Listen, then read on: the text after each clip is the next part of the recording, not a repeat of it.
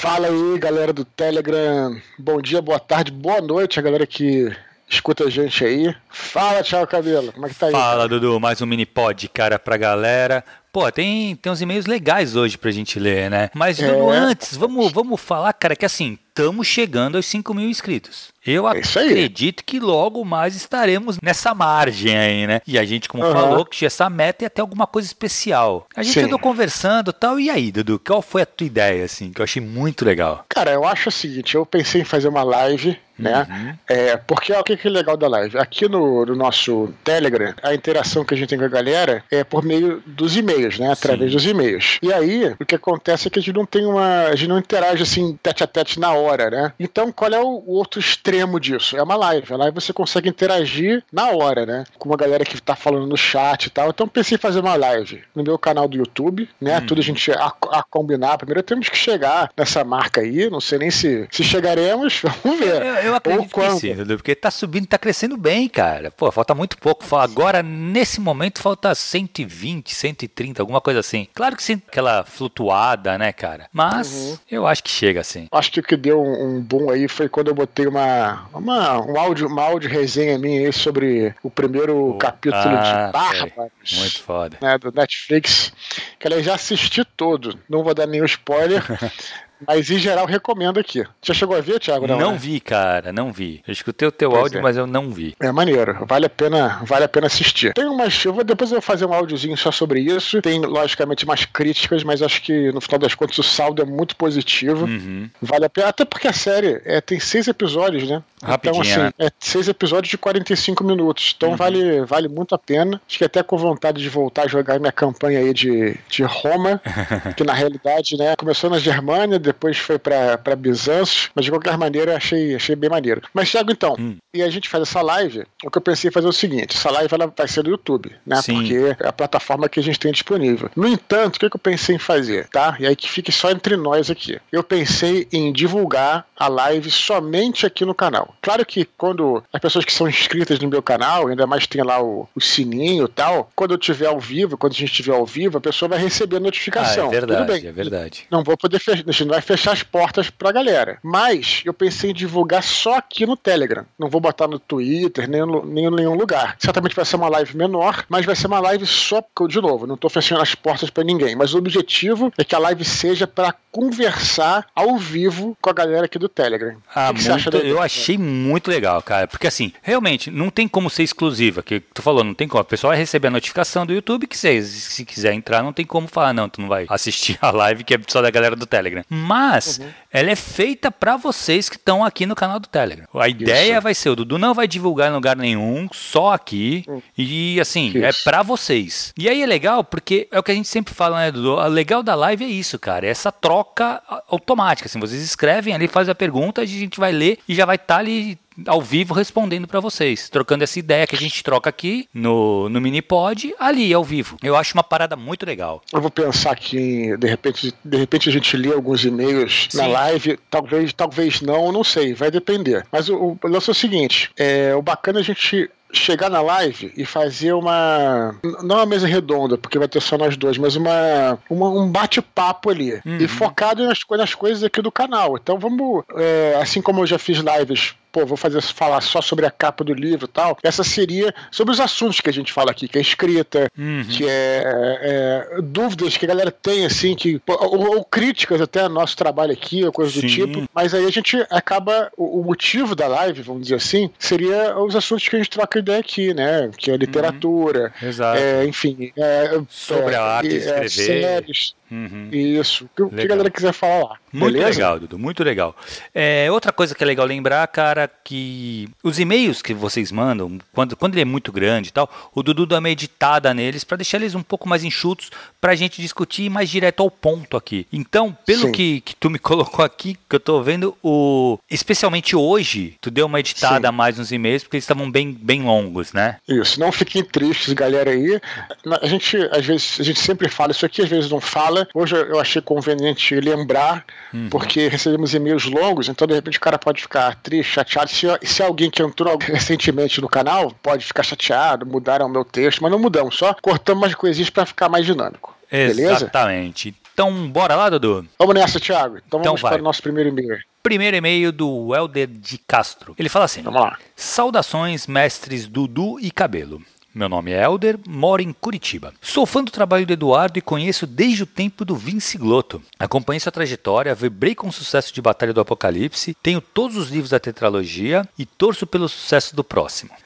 Gostaria de parabenizá-los pelo excelente trabalho que realizado no Telegram. Obrigado. Muito legal. Aí, sem mais delongas, vamos ao que interessa. Bora lá. Primeiro, o ano de 1816 ficou conhecido na Europa como o Ano Sem Verão devido à erupção vulcânica na Indonésia, que cobriu o céu de poeira e cinzas, tapando o sol e com isso causando mudanças climáticas. No período que se seguiu, autores aproveitaram o tempo recluso e obras importantes surgiram, como Frankenstein, de Mary Shelley. Eu não sabia disso, cara. Muito interessante, né? É, cara, é muito legal. Na verdade, assim, a história do, do, do Frankenstein é muito interessante. Ela foi escrita junto com Lord Byron e o marido dela, o Shelley, num. Tipo um jogo que eles fizeram num castelo do, do, do Byron. De, uhum. de, tipo um castelo mais afastado, assim, um castelo de campo, sabe? Que ele ia.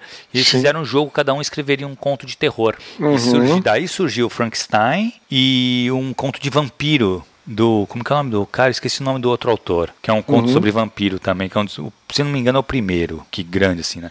Uhum. Mas a história do, do, do erupção, tu sabia? Eu não sabia, não sabia, cara. Interessante. é, quando né, eu li isso, achei interessante. E, realmente, Legal. né? A galera se afastou, pra, ficou mais recluso. Uhum. Ele continua aqui, Dudu. Ele fala assim: diante do momento de reclusão que vivemos, vocês acreditam que estamos prestes a ver grandes obras surgirem? Quais gêneros e subgêneros literários acreditam que terão mais destaques? Eu, particularmente, acredito que o tema vírus ou assuntos correlatos estarão mais presentes na literatura, pelo menos por algum tempo talvez reforçando a moda dos universos de zumbis. Bem, eu sei que assim, se grandes obras vão surgir nesse período, eu sei que uma vai, cara, que é o Roma Invicta. Olha só, Thiago fazendo um jabá gratuito aqui, cara. Não, assim, eu, mas o que ele falou, cara, essa parte do, do uhum. gênero, eu, cara, eu não sei, o que eu tô vendo muito, é, Elder, são escritores falando que tá muito difícil de escrever uhum. nessa tensão do, do, do isolamento, entendeu? Uhum. Eu não, assim, realmente, a, a, princípio tu fala, pô, o cara vai ficar em casa, ele vai produzir mais. Só que tu tem que pensar que o, o escritor, para produzir bem, ele precisa estar tá bem, psicologicamente falando. E muita gente está enfrentando uma barra com esse isolamento Sim, é social. É verdade. Entendeu? Então, assim, uhum. assim, tem muito escritor que não está conseguindo produzir nesse tempo. Uhum. Então, não sei não se vai ter, assim, uma fruição de, de, de obras e tudo mais. Não sei mesmo, cara. Eu acho que a gente vai ter que esperar para ver. E tudo, do que, que tu acha? Pois é, cara, eu também acho que a gente tem que, vai ter que esperar para ver. É exercício de futurologia é uma coisa muito difícil, cara. A gente nunca pode é, prever o que vai acontecer amanhã, assim como a gente não pode prever o que a gente vai sonhar essa noite. Porque, na verdade, são coisas que. símbolos e situações que estão no nosso cotidiano e que acabam decodificando na sua mente e se expressando depois de forma simbólica, através da sua, da sua arte e tal. Então é muito difícil a gente decodificar isso e saber o que, que vai acontecer. Particularmente, no meu caso, caso, é, acabou até ajudando, né? Eu já falei sobre isso, né? Porque eu acabei ficando recluso aqui, conseguia avançar bastante, tanto é que acho que foi o livro que eu escrevi mais rápido aí, é, de janeiro, né? Até uhum. setembro aí, pouquinho, oito meses e tal, apesar de ser um livro longo, só que acho que isso depende de pessoa para pessoa, cara. Então, muito, cara, muito difícil a gente dizer, cara. Eu uhum. prefiro não, é, eu também não, é, não, não fazer nenhuma previsão, uhum. mas, mas assim, o que a gente está vendo, pelo pelo menos assim. Bom, eu acabei também lendo mais nesse período. É, eu tenho visto gente falando que também até às vezes recuperou o hábito da leitura durante esse período aí que estava mais recluso e uhum. conseguiu ter mais tempo para ler. Eu acho isso uma coisa boa que pode se tirar dessa situação complicada toda, né? E vamos ver, Thiago. Eu também não sei, eu não sei dizer para ele aí, não me arrisco a nenhum, dar nenhuma, é, nenhuma... uma previsão, né? É, mas, mas assim, pode ser, pode ser realmente que o pessoal escreva mais sobre vírus, já que está, essa coisa está tão recorrente, né? Mas acho que vai ter que esperar, cara. A gente vai ter que esperar para ver. E aí sim, olhando do futuro, olhando para trás, fala, putz, só naquela época se produziu tal coisa, como a gente faz hoje com 1816. Beleza, uhum. ele continua aqui. O segundo, quais referências, obras e conteúdo de outras mídias, além das já citadas no programa, influenciam os seus trabalhos? Imagino que tudo que consomem acaba causando algum efeito, mas o que poderiam destacar como relevante? Pô, cara, olha, é, eu acho que no meu caso eu não escrevo com música, mas eu escuto muita música, podcast, enquanto eu tô correndo, fazendo exercício e até é, lavando louça, né? Que serviços domésticos também, os podcasts são, são importantes. Vídeos no YouTube, cara, isso é bem interessante, assim, que hoje em dia o YouTube é um mundo, né, cara? Uhum. Tu encontra o que você quiser lá. É, tem muitos canais excelentes de história. Já falei aqui, é um dos primeiros, um dos primeiros, primeiras postagens que eu coloquei aqui no nosso canal do Telegram foi sobre um, um canal de história que o cara fazia um, usava aquele, aquele modo exploração do Assassin's Creed e caminhava uhum. pela, pelo Partenon grego. Só que nesse caso, como ele é um historiador, ele ia te guiando mesmo, como se fosse uma visita guiada, falando aquilo uhum. ali, é colorido por tal motivo tal. Então, cara, sei lá, é, vídeos, filmes, podcasts, tudo isso aí pode, pode ser usado como referência aí. Puta, eu lembro quando tu me mandou, cara, esse vídeo do, do cara do, do Patenon. Tu falou, pô, tu, é demais, gosta, né, tu que gosta de, de, de, Grécia, dá uma olhada nisso aqui. Pum, e mandou isso pra mim. Cara, eu fiquei chocado. Com... E muito bem feito, né, cara? Vamos combinar que os caras da Assassin's Creed mandou muito bem. Cara, eu acho que uhum. referências, cara, acho que tá em tudo mesmo, né? Eu acho que tudo que você lê, que você absorve, você acaba, acaba criando uma bagagem. Assim, tem coisas que te faz, fazem referência à sua obra, ao seu trabalho diretamente. Mas eu uhum. acho que indiretamente, cara, é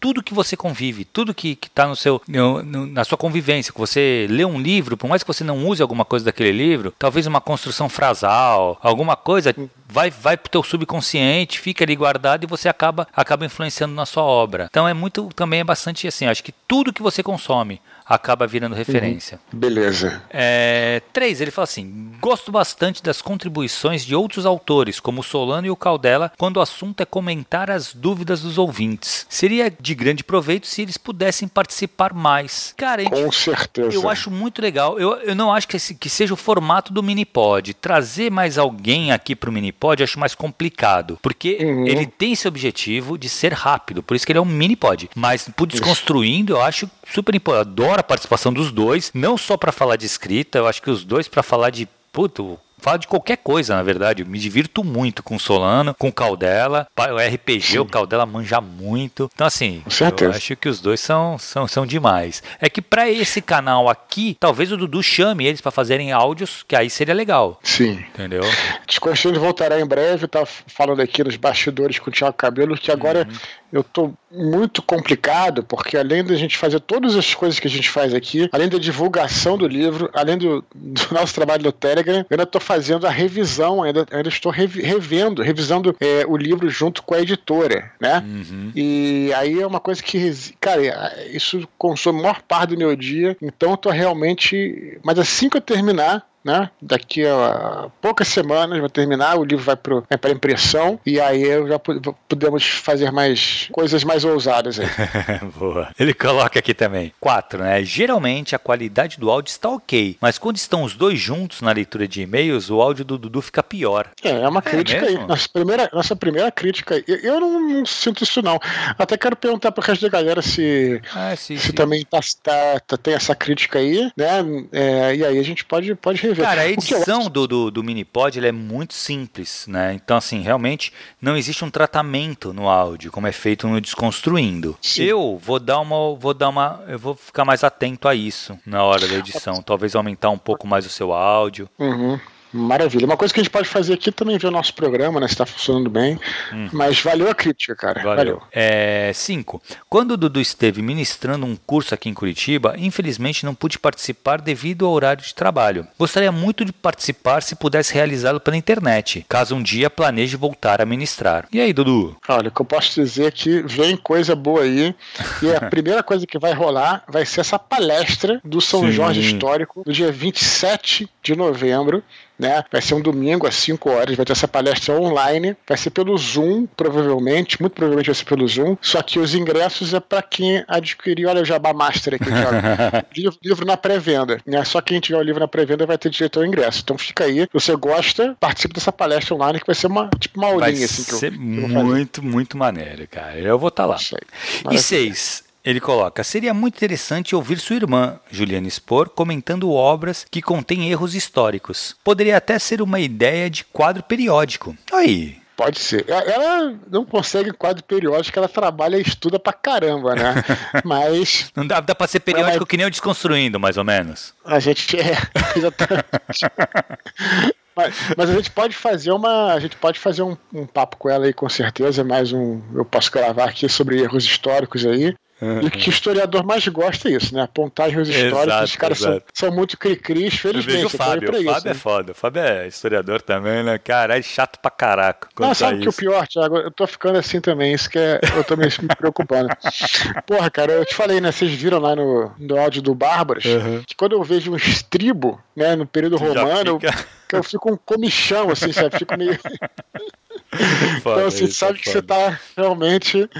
Mas enfim. Beleza, então só, só manter um PS aqui, ele coloca assim: Como eu sei que o Eduardo reside em Copacabana, imagino que seja o barulho do mar que às vezes ouço nos áudios. Infelizmente é o ar-condicionado, meu cara. é, mas não é tão longe da praia, Dudu. Não, mas não dá pra ver onde é, mas não, não, vai, é, não dá pra escutar, né? A não ser que tiver maré morta, um tsunami aí consegue. Beleza. Vamos pro próximo e-mail, Dudu. O Matheus Pontes. Ele fala assim: Olá, Matheus. Olá, Eduardo, como vai? Me chamo Matheus Pontes, tenho 28 anos e venho aqui após ser encorajado pelo meu amigo João Victor que conheci em um dos seus eventos, agradecer e falar em minha humilde trajetória. Cara, deixa eu fazer um parênteses. O João Victor, eu estou fazendo a consultoria literária comigo. Ele está escrevendo um livro que está muito legal. Eu tenho certeza que vai ser um belo de um livro. E ele comentou sobre o, o, Matheus comigo. Ah, Aí por isso continua... que eu perguntar se era o mesmo João Victor, né? É, é sim. Aí ele continua assim, uhum. ó. Ao contrário de boa parte dos escritores, eu não lia muitos livros em minha infância e adolescência. Aos 21 anos, descobri o Nerdcast, onde conheci sua admirável trajetória e, depois de te conhecer em São Paulo, no lançamento do Universo Expandido, percebi que eu queria isso. Eu queria escrever, dar forma às ideias, mundos e personalidades. Certa noite, acordei de forma dramática, tal qual um protagonista de Edgar Allan Poe. E, após rodar o feed do Facebook, descobri um concurso cultural literário de uma editora. Resolvi participar. Não venci, mas recebi um contrato secundário e cá estou lançando meu primeiro livro, Canções de Bruxas e Rapisódias de Fadas Negras. Meu humilde livro de contos com base em folclores e mitologias de países europeus como Alemanha, Irlanda e Ucrânia. No mais, quero agradecer a você e a tantos outros escritores nacionais que não mencionarei para não inchar ainda mais este e-mail, André Bianco, cof, cof, cof, ele coloca muito legal. Vocês, sem dúvida, levaram a mim e a outras almas criativas errantes a colocarem suas energias no papel, tirando esses livros da biblioteca do sonhar de Sandman. Somos todos legados de sua geração de escritores. Espero que minha trajetória simplória também sirva de alento aos iniciantes. Que legal, né, cara? Muito maneiro. Ele cita aí a Biblioteca do Sonhar do Sandman. A gente falou isso lá no Nerdcast sobre Sandman, aliás, é, com participação aí, nosso querido Harold, saudoso Harold aí, né? Muito bom, cara. É, é, cara, eu fico muito feliz, né? Eu só, sem querer ser humilde aqui, mas eu também acho assim que isso aí, como ele próprio falou, ele fala assim: espero que minha trajetória também sirva como alento, mas é assim que funciona, né? Eu acho que todo mundo, todo mundo que escreve teve alguém antes, ou alguém, se é que existe essa palavra, uhum. que que inspiraram, que deu. Cara, eu sempre. Eu sempre falo isso, eu sempre fui um cara assim que, eh, quando eu tava meio triste e tal, eu recorria de repente, um filme, um livro. E essas coisas aparentemente simples, né? A arte, nesse caso, uhum. é, do cinema, da literatura, às vezes do quadrinho, às vezes me davam uma, uma certa força de continuar, sabe? Me tirava assim de uma tristeza e tal. E é muito bom você ver que isso aí também você tá devolvendo, na verdade é meramente isso, você tá devolvendo o que você recebeu. Exato. Sabe? Então, isso é uma coisa bem legal mesmo, cara. Eu desejo aí ao nosso Matheus Pontes que ele seja bem sucedido aí em sua jornada. Que legal, cara, sucesso. É, na verdade, sim, eu sei que o João Victor veio, veio, veio, me falar, pô, que legal, olha só, e mostrou o livro até na, na, uhum. na última consultoria que a gente fez. Cara, acho uhum. muito legal, sucesso, Matheus, e, pô, já tá inspirando, com certeza já tá inspirando pessoas a botarem no papel sua, seus sonhos, suas ideias, seus, seus romances. Muito legal. Beleza, vamos pro próximo, Dudu. O último e-mail de hoje, do Rafael Albuquerque. Ele fala assim: Olá, Tiago e Edu. Sou Rafael, aqui de Campinas. Faz um tempo. Rapidinho, ele fala, hum. ele fala aqui de Campinas, porque o Rafael, ele já me encontrou lá algumas vezes. Hum. Então ele não fala assim, de Campinas, quando ele fala aqui de Campinas, ele tá meio que com uma certa proximidade, assim, essa construção sim, sim, aí, sim. né? Sim. Que é porque a gente já se encontrou lá, ele sempre vai em todos os meus eventos, ele também escreve, ele vai falar um pouquinho dele aí. Ah, que legal. Mas só para lembrar, então manda um salve aí pro Rafael, espero encontrá-lo da próxima vez, reencontrá-lo quando for a Campinas aí. Boa, ele fala assim: Faz um tempo que estou acompanhando o trabalho de vocês pelo Telegram. Tem sido muito bom compartilhar esses momentos e poder ouvir sobre literatura e a carreira de escritor. Mas hoje eu vim contar como eu conheci o RPG. Tudo começou nos anos 90. Eu comprava muitas edições da revista Dragão Brasil. Na época eu nem me ligava tanto em RPG. Estava era afim mesmo em ver as ilustrações. Passado algum tempo, eu e meu primo resolvemos criar nossos próprios jogos, tudo baseado em tabuleiro e jogos de videogame. Corríamos até o mercadinho e pegávamos várias caixas de papelão. Depois era hora de recortar e montar o tabuleiro. Gostávamos de tabuleiros grandes, com muitas opções de caminho e acontecimentos. Muitas vezes recortávamos revistas em quadrinhos e dos games para fazer os personagens. Fizemos jogos de Jurassic Park, Pokémon, Mega Man e outros. Tudo tinha história. A memória desse tempo é muito boa. Crescemos e os tabuleiros ficaram para trás. Meu primo surgiu com um livro que eu nunca vou esquecer: 3DT Defensores de Tóquio. Um sistema simples e muito legal para começar. Esse foi o primeiro contato real consciente com o RPG. Ficamos viciados no jogo. Jogávamos aos sábados praticamente o dia inteiro. O tempo passa mais uma vez e chega uma outra novidade. Uma xerox do livro de jogador do D&D 3,5. Nossas cabeças explodiram. Como aquilo poderia existir? Era tão divertido, a paixão cresceu muito mais. Daí para frente, nos aprofundamos no RPG para nunca mais sair. Nessa época começou a despertar em mim o desejo pela escrita, devido à campanha que escrevi. Meus amigos me encorajaram muito. Jogamos também Vampiro, Lobisomem, compramos livros que nunca jogamos, mas com toda certeza a nossa maior diversão foi jogando Tormenta. Somos apaixonados por esse universo. Aí, Caldela. Aí, Isso aí, porra, aí. Aí, infelizmente, chegamos à fase adulta, momento esse que o RPG vai perdendo espaço na agenda. E quando você se dá conta, já se passaram tantos anos. Ficamos um longo período sem jogar, mas eu continuava a comprar livros e a colecionar e ler. O material de RPG é uma ótima fonte de inspiração para escrever. Contudo, felizmente, hoje em dia conseguimos resgatar um tempo na agenda para jogar. Tempos de glória outra vez. Forte abraço e desculpe o longo e-mail. Pô, que legal, cara, a experiência dele. Pois é, e-mail longo, mas maneiro, né? Eu achei, pô, estimula a galera a escrever. Muito legal. Pô, contem assim essas coisas. Seus, bom, eu como é creio que você também, já como RPGista inveterado aí, uhum. a gente sempre. É comum muitos RPGistas ter curiosidade de saber como é que o outro começou a jogar. Eu sempre pergunto isso quando lá no Desconstruindo, quando o Diego vai, assim, é muito legal mesmo esse momento, momento assim, lúdico e importante da vida de alguém, né? Quando uhum.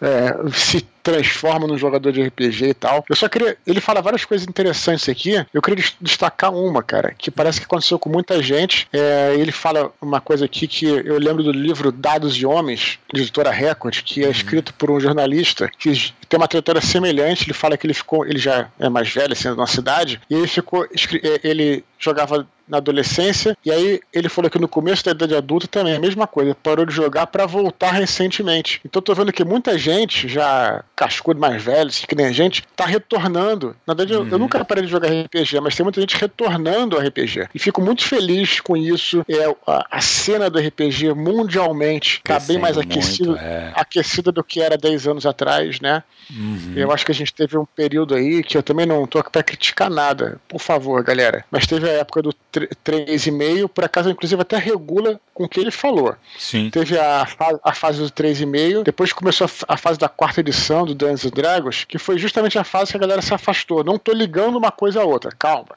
Não tô falando é, não, Na verdade, assim, o quarta edição não foi, não foi um, um, um, grande sucesso, né? Tanto é que eles perceberam o erro e fizeram a quinta edição até rápido, se você para pensar. Sim. E foi o momento que, a, que, a, que o D&D perdeu espaço pro Pathfinder. O Pathfinder uhum. cresceu muito nessa época. Não, exatamente. Né? Mas assim, o que eu tô dizendo é que a parada que eu não tô ligando uma coisa a outra, mas por acaso nesse período aí, né, quando uhum. já foi o, crepúsculo da, da, terceira edição, até surgir a quinta, realmente foi um período de ato. A gente até, tem gente estudiosa do RPG, como a turma lá do, do Regras da Casa, do Café com Dungeon, eles até norm, é, normatizam isso, falam que tem um período chamado mesmo na história do, dos teóricos do RPG como o grande ato, né, que foi esse período aí da Sim, é, da quarta. Que, que, coincidiu que, com a quarta. Coincidiu. Não é. não estamos aqui para.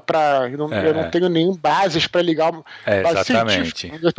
Para ligar uma coisa a outra. Não posso dizer isso, entendeu? Mas aconteceu. E agora, com a quinta edição, chegando, que já chegou um tempo, né? Mas assim, Sim. a quinta edição realmente parece que as coisas estão aquecidas de novo. Isso é muito bom, cara. Muito, muito legal, bom. É muito bom. Cara, o que eu achei legal do e-mail dele é que ele começou a jogar com com 3DT, que é um RPG nacional, né, cara? Isso eu achei legal também, assim, pra tu ver como assim, o mercado nacional, ele nunca foi muito forte, mas, cara, assim, essa galera aí do Tormenta e tal, sempre tiveram muita força de venda e influenciaram muitas pessoas. Eu tenho certeza que eles trouxeram muitas pessoas pro hobby. Então, assim, a gente tem que tirar o chapéu e, assim, falar, porque esses caras, o que, esses, que eles construíram, essa cena do RPG no Brasil, é muito responsabilidade deles, cara.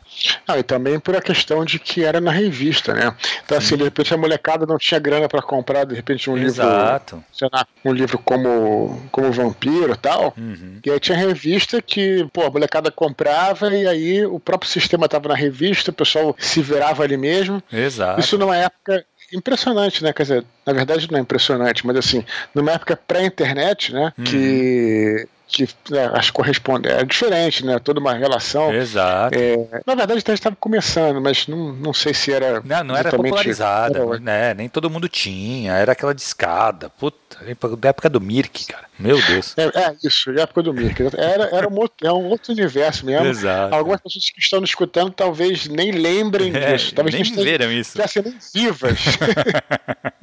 Verdade, é, Dudu. Boa, cara, vamos pra curtinha. Tem uma curtinha hoje só da Radassa Jennifer. Ela gostaria de saber o que fazer para desenvolver um bom prólogo. Pois é, olha, cara, o que eu acho é o seguinte: o prólogo, ele precisa, minha opinião, tá, Tiago? Também não é baseado em técnica nem nada, é só uma opinião prática que eu observo. Acho que o bom prólogo ele precisa incitar a curiosidade. Né? Uma vez eu já conversei com amigos meus que são escritores aí, que o prólogo, às vezes, ele até se você tirar ele da, da história, ele e, e você poderia até explicar aquilo por meio de diálogos depois. Ele às vezes nem é necessário você ter um prólogo para que a história faça sentido, mas ele tem o o prólogo ele deve ter o condão, quer dizer, ele deve ter a, a função, melhor dizendo, de incitar curiosidade. Por exemplo, aquela cena inicial do Guerra nas Estrelas, né, que, que é uma cena espetacular do primeiríssimo Guerra nas Estrelas, onde tem a, o ataque à nave da Princesa Leia, tal, etc, né? Uhum se você tirar aquela cena, você conseguiria, né? Porque aquela cena é antes da entrada do herói na história, né? Que o Luke só aparece depois. Né? Então, se você tirar aquela cena, você conseguiria explicar aquela cena por meio de diálogos. Você até poderia fazer isso. Mas aquela cena é espetacular e causa uma, uma curiosidade no que vai acontecer, sabe? Você fica sem fôlego para esperar o que, que vai rolar né, uhum. com os nossos androides que foram jogado, jogados no planeta. Você poderia até começar com os androides do planeta e depois explicar, como eu tô dizendo, Sim. por meio de uma conversa de alguém. Mas aquela cena do prólogo, né, que seria o ataque à nave em si, ela causa então essa curiosidade. Então eu diria que é isso. Na minha opinião, o prólogo precisa incitar, né, uhum. é, o leitor, o espectador a continuar consumindo aquela obra e continuando. É, então, assim, é exatamente isso também que eu concordo contigo. E assim, o prólogo ele tem duas grandes funções, na verdade. Duas grandes características, né? Uma é, é isso, ela dá o tom, ele dá o tom do livro, ele, dá, ele, vai, ele vai mostrar para o leitor qual é o tom do livro. Então, assim, se você está escrevendo um livro de terror, ele já tem que ter esse, esse tom de terror. Se é um livro mais comédia, vai ter que ter alguma coisa de comédia. E ele tem que ter essa característica que você falou. Ele pode ser suprimido e não causar nenhum prejuízo para a narrativa, entendeu? Então assim, uhum. ele não necessariamente vai tratar do tema principal do livro. Então assim, se você uhum. tirar, pode ser alguma coisa que aconteceu no passado, que faz alguma referência com o que vai ser falado no livro, mas você pode tirar e não tem problema nenhum. Então, assim, ele não uhum. necessariamente tem a ver com a trama central do romance, do, do, da narrativa, e ele tem que dar o tom do que o, leitor vai ler e que despertar a curiosidade. Foi exatamente o que tu falou. Assim, tu, o cara lê o prólogo, ele vai falar, putz, ó, o livro ele já, já sabe sobre o que, que é o livro mais ou menos, ele vai estar, tá, entendeu? Isso é um, um bom prólogo. Agora, tem muitos livros sem prólogos, que já vai direto uhum. no primeiro capítulo, o que não é nenhum problema, tá? Sim, ela está uhum. tá preocupada em desenvolver um bom prólogo. Talvez, se você tiver em dúvida, se não precisa. O prólogo ele não é obrigatório, não tem, não tem. Acho que sim cabe muito do autor achar, putz, eu acho que eu quero dar essa, eu quero dar, colocar o prólogo para situar o tom, para as pessoas saberem que, aí beleza. Caso contrário, não precisa de prólogo, gente. Pode pular diretamente. Beleza? Pô, Thiago, olha só, eu tô escutando você falar aqui, tô aprendendo pra caramba. A gente devia fazer um, um podcast chamado Teoria e Prática. Porque é isso, cara. Você traz, você traz umas coisas tão legais, cara, que, que são teoria mesmo, né? Que você é um acadêmico na é, área, né? E eu vejo que eu, eu realmente não tenho esse conhecimento que você tem, né? Eu, eu mas eu conheço um pouco mais o lado prático. Mas então, né? na prática, exatamente. Tu mata o negócio pela prática, tu sabe? Sim. Gostou, da, gostou do nome, Thiago? legal, legal. Teoria e prática, a gente pode fazer, uma boa. Muito legal. Isso aí, pode, pode ser o nome da nossa live aí, ó, de repente. Boa, boa, boa, boa, legal. Dudu, pra encerrar, cara, vamos falar pessoal continuar escrevendo. Duas coisas. Primeiro, divulguem uhum. o canal pra gente fazer essa live logo. Porque assim, uma coisa é, a gente bater essa meta aí de 5 mil inscritos é, não é inscrito, né, cara? Que assina o canal, não sei. Acho que, eu não inscrito, sei como é, que é o nome inscrito. É. Acho que é inscrito, acho que é inscrito. É. Tem que ter 5 mil, tá chegando, vai chegar logo, claro, mas continuem divulgando para ter até mais, vamos chegar aos 10 mil também. E continuem uhum. escrevendo para eduardespor.gmail.com. O seu e-mail será lido. O que pode acontecer, o que aconteceu em alguns e-mails nesse, nesse, nesse mini pod de hoje, vai ser editado se tiver muito longo, mas a gente tenta, todos os e-mails serão lidos. Isso aí você pode ficar tranquilo. É, ou vai que nem se for uma dúvida, que nem foi bem aqui da, da Jennifer, uma coisa bem pontual, aí vai para curtinha, que é só essa a gente responder essa, essa questão, essa pergunta ou alguma apontamento que a pessoa fez, mas todos os e-mails são lidos. Lembrando que vocês quem define a pauta do Minipod, porque é baseado em, nos e-mails que vocês mandam. Certo, Dudu? Maravilha. Beleza, muito obrigado então de novo aí, o Rafael Albuquerque, espero reencontrá-lo em Campinas, ao Matheus uhum. Pontes, né? E ao nosso Helder de Castro e a Radassa Jennifer que escreveram aí. Então, muito obrigado por escreverem. Como o Thiago falou, continue divulgando, aquela coisa a gente mandar para um amigo, né? Uhum. Outro dia eu tava assistindo aí o. Como eu tava dizendo outro Minipod, é aquele programa lá, o. Como é que é? Do Redes, né? O Dilema das Redes. Dilema das o cara redes. Tava falando, o cara tava falando lá que todo negócio é você. É, vai ter um sucesso se você fizer com que a pessoa fale para sete amigos. Então você consegue. Eu sei que isso é complicado. mas, mas fica aí, fica aí a ideia. E continue pro e-mail, né? eduardospor.gmail.com, que a gente adora fazer aqui os mini-pods. Vamos continuar. Beleza? Sim, Dependendo de é vocês um negócio, aí. É, a gente precisa de vocês, a gente precisa de, de e-mails para poder continuar com isso aqui semanalmente, cara. A gente não tá furando, tá toda semana direitinho. Beleza, Dudu? Então foi isso, Beleza. cara. Um abraço, galera. Beleza, pessoal. Um abraço a todos aí. Até a próxima. Tchau, tchau.